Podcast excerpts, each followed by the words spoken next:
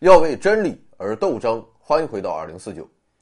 过去两天，我们介绍了《清明上河图》的基本信息以及围绕它的三大谜题。不过这些东西啊，没有什么意思。归根结底，《清明上河图》还是一幅画啊。既然是一幅画，我们就要看看这幅画到底画了一些什么东西。这就是接下来六天的主要内容。好了啊，废话不多说，现在我就邀请你一起穿越时空，走进北宋徽宗年间的东京梦华。古人写字是从右向左，画画自然也是如此。所以我们首先看最右边，最右边画的是郊区，开头有一条小河，河上面架了一座小桥，而在河的右岸，隐隐约约有一个运输队。队伍中有五头驴，如果再仔细看，就会发现，驴驼的箩筐里面装的是木炭。除了这一处之外，城中还有一个驴队，这些驴运的也是木炭和煤。这就很有意思了。木炭是取暖用的，如果《清明上河图》画的真是清明时节，人们怎么还会用到木炭取暖呢？要想说明这个问题。就得发扬一点科学精神。现代科学家通过树木年轮以及北极的冰研究发现，北宋时期的地球气候是比较寒冷的。虽然已经到了四月初，但人们并没有迎来春暖花开，还是要靠木炭取暖。这种寒冷从郊区的树上也能看出来，因为这些树都没有长树叶。很显眼的是，这些树中有一大批特殊品种。长得十分苍劲有力，这种树是旱柳。史料研究发现，这些旱柳并不是自然生长，而是人们有意种植的。之所以种植旱柳，原因就是它可以加固水土，防止水土流失。可见，北宋时代的中国人已经有了某种朴素的环保意识。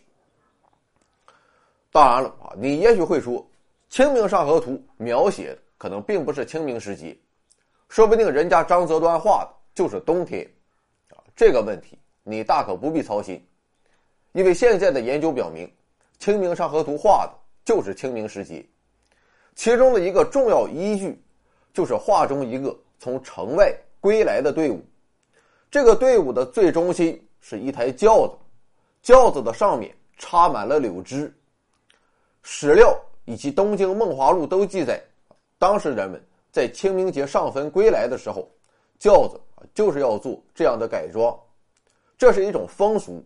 为什么这么干啊？我也不知道。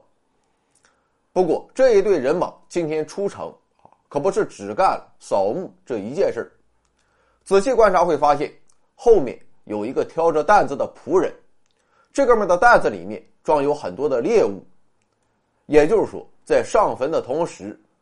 他们还顺带着打了一些猎物回家做饭。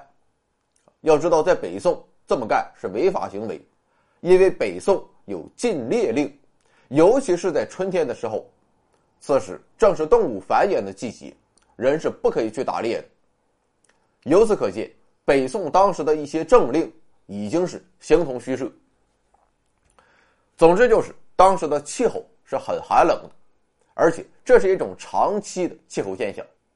那么既然如此，靠天吃饭的农业生产啊，是不是就会受到影响？北宋末年的宋江起义、方腊起义，有没有气候因素在起作用？我认为不能排除这一可能。另一方面，天太冷了，北方的牛羊都被冻死了，那么那些游牧民族又该怎么办呢？是不是应该南下去抢呢？这与辽、夏、金元的崛起。又有没有关系呢？啊，这也是很值得研究一番。好了，我们继续看汴梁城的郊区。郊区除了自然景观之外，也是有人烟的。不过你大致浏览一下就会发现，郊区里的房子与城里的房子差别很大。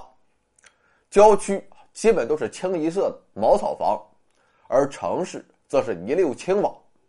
这就是北宋时期。城乡贫富差距的真实写照。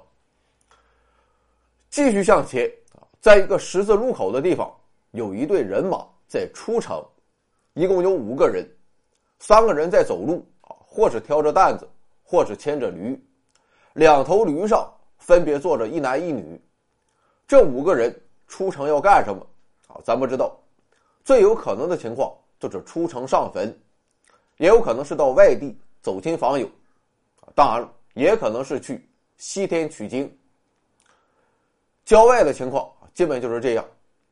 最后还有一处很有意思，就在刚才这个十字路口附近，有一段马的后半身，前面那部分已经消失不见了。据说在过去曾经有好事者给这匹半马添加了一个驴的前半身，啊，典型的驴唇不对马嘴。于是，在一九七三年对《清明上河图》进行重新装裱的时候，人们就把这段驴的前半身给去掉了。那么，这样一匹珍贵的马。为什么会独自在路上奔跑呢？结合画中的情景，人们推测，这其实是一次交通事故。也就是说，从郊区扫墓归来的队伍中，有一匹马受惊失控，在马路上狂奔，马的后面正有几个人在追，正好跑到十字路口的时候，有一个小孩在蹒跚学步，这匹马马上就要撞到这个小孩了。所以我们看到小孩旁边有个老太太正在大喊大叫，可能是小孩的奶奶，也有可能是外婆，是他妈也不是不可能。那么这个小孩后来的命运如何呢？是惨死在马蹄之下，还是大难不死必有后福，日后称王拜相，那就不得而知了。除了吓傻的小孩和老太太之外，附近的其他人啊都在看热闹。比如说，远处茶肆里的人啊，看的那叫一个津津有味儿。还有我们前天说到的，墙头后面貌似趴着两个小孩儿。如果这真是两个小孩的话，那么他们应该也是被这一幕所吸引，所以才爬到了墙头。看来喜欢看热闹这个性格特点啊，也是古已有之。我就非常非常喜欢看热闹。昨天晚上，小区楼外的马路上。就发生了一起交通事故，虽然已经将近凌晨三点，但我还是以最快的速度冲到了楼下。到了近郊之后，渐渐出现了一些零星的砖瓦房。为什么这里的生活条件要比远郊好一些？原因就是远郊的农民主要靠种粮为生，而近郊的农民主要种植蔬果来供应城内，所以他们的收入自然要高一些。好了说到现在还没有介绍到《清明上河图》的上河，那么上河到底是什么意思？